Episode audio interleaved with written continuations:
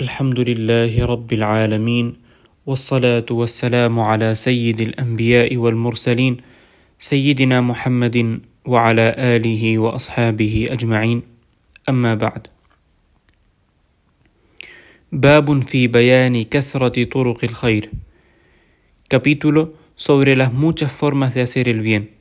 قال الله تعالى: وما تفعلوا من خير فإن الله به عليم. Dice Allah subhanahu wa ta'ala, el bien que hagáis, Allah lo conoce. وقال تعالى: وما تفعلوا من خير يعلمه الله. Y todo el bien que hagáis, Allah lo conoce. وقال تعالى: فمن يعمل مثقال ذرة خيرا يره. Y el que haya hecho el peso de una brisna de bien, lo verá. وقال تعالى: من عمل صالحا فلنفسه. Quien obre con rectitud, lo hará para sí mismo. وأما الأحاديث فالأول عن أبي ذر جندب بن جنادة رضي الله تعالى عنه قال: قلت يا رسول الله أي الأعمال أفضل؟ قال: الإيمان بالله والجهاد في سبيله. قلت أي الرقاب أفضل؟ قال: أنفسها عند أهلها وأكثرها ثمنا. قلت فإن لم أفعل؟ قال: تعين صانعا أو تصنع لأخرق. قلت يا رسول الله أرأيت إن ضعفت عن بعض العمل؟ قال: تكف شرك عن الناس فإنها صدقة منك على نفسك متفق عليه Abu Dhar, Jundub bin Junada radiyallahu ta'ala anhu dijo: Mensajero de Allah, ¿cuál es la mejor acción? Dijo: creer en Allah y luchar por su causa. Dije: ¿cuál es la mejor forma de liberar a un esclavo? Dijo: liberar al más preciado y costoso. Dije: si no puedo hacer nada de eso, dijo: ayuda a un artesano o a un incapacitado. Dije, mensajero de Allah, ¿qué podría hacer si soy débil para todo esto? Dijo, no perjudiques a nadie, porque eso es una sadaqa que te haces a ti mismo. Este hadith ha sido convenido por al-Bukhari y Muslim. عن ابي ذر رضي الله تعالى عنه ايضا ان رسول الله صلى الله عليه وسلم قال يصبح على كل سلامة من أحدكم صدقة فكل تسبيحة صدقة وكل تحميدة صدقة وكل تهليلة صدقة وكل تكبيرة صدقة. وأمر بالمعروف صدقة ونهي عن المنكر صدقة.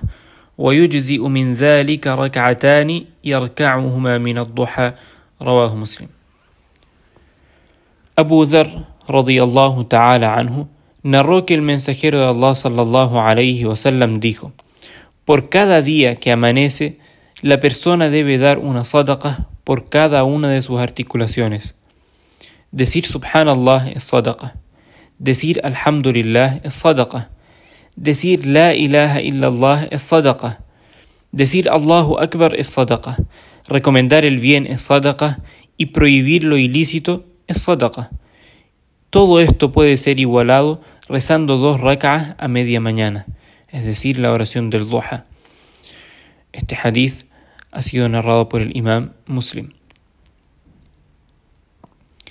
وعنه قال قال النبي صلى الله عليه وسلم عرضت علي أعمال أمتي حسنها وسيئها فوجدت في محاسن أعمالها الأذى يماط عن الطريق ووجدت في مساوئ أعمالها النقاع النخاعة تكون في المسجد لا تدفن رواه مسلم أبو ذر رضي الله تعالى عنه narró que el Nabi sallallahu alayhi wasallam dijo: Me fueron presentadas las acciones de mi umma, tanto las buenas como las malas, y entre las buenas estaba apartar un obstáculo del camino, y entre las malas escupir en la mezquita y no limpiarlo. Este hadith también ha sido transmitido por el imam Muslim. الرابع عنه أن ناسا قالوا يا رسول الله ذهب أهل الدثور بالأجور. يصلون كما نصلي ويصومون كما نصوم ويتصدقون بفضول أموالهم. قال أوليس قد جعل الله لكم ما تصدقون به؟ إن بكل تسبيحة صدقة وكل تكبيرة صدقة وكل تحميدة صدقة وكل تهليلة صدقة وأمر بالمعروف صدقة ونهي عن المنكر صدقة وفي بضع أحدكم صدقة. قالوا يا رسول الله أيأتي أحدنا شهوته ويكون له فيها أجر؟ قال أرأيتم لو وضعها في حرام أكان عليه وزر؟ فكذلك إذا وضعها في الحلال كان له أجر. رواه مسلم.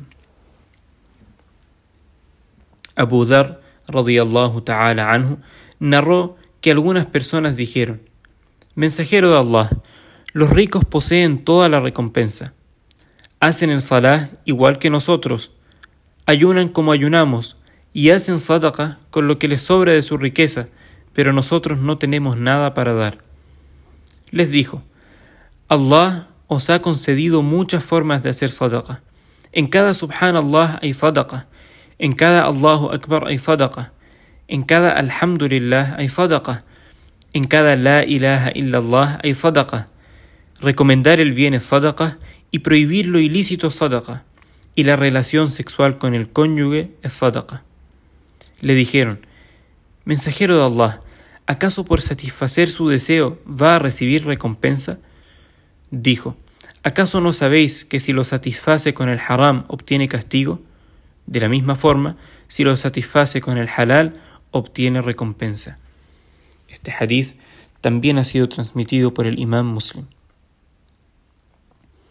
وعنه قال قال لي النبي صلى الله عليه وسلم لا تحقرن من المعروف شيئا ولو أن تلقى أخاك بوجه طليق رواه مسلم También Abu Dhar, radiyallahu ta'ala anhu, narró, me dijo el Nabi sallallahu alayhi wasallam, no desprecies ninguna buena obra, aunque sea recibir a tu hermano con una sonrisa. También este hadith ha sido transmitido por el imam muslim. وعن أبي هريرة رضي الله عنه عن النبي صلى الله عليه وسلم قال من غدا إلى المسجد أو راح أعد الله له في الجنة نزلا كلما غدا أو راح متفق عليه والنزل القوت والرزق وما يهيأ للضيف Abu Huraira, radiyallahu ta'ala anhu, narró que el Nabi sallallahu alayhi wasallam dijo: Quien vaya por la mañana o por la tarde al masjid, Allah le recompensará con un hogar en el Jannah cada vez que vaya por la mañana o por la tarde. Este hadith ha sido convenido por el Bukhari y Muslim. وعنه رضي الله عنه عن النبي صلى الله عليه وسلم قال الإيمان بضع وسبعون أو قال بضع وستون شعبة فأفضلها قول لا إله إلا الله وأدناها إماطة الأذى عن الطريق والحياء شعبة من الإيمان متفق عليه أبو هريرة رضي الله تعالى عنه narró que el Nabi sallallahu alayhi wasallam dijo: El imán tiene más de 70 grados. El más sublime es decir, La ilaha illallah, y el más simple es apartar un obstáculo del camino, y el pudor es una parte importante del imán. Este hadith ha sido convenido por el Bukhari y Muslim.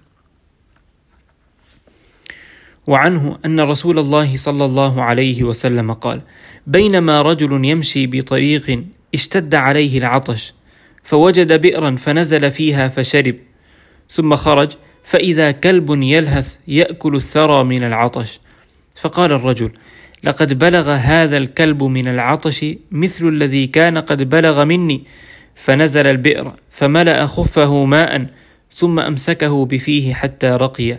فسقى الكلب فشكر الله له فغفر له.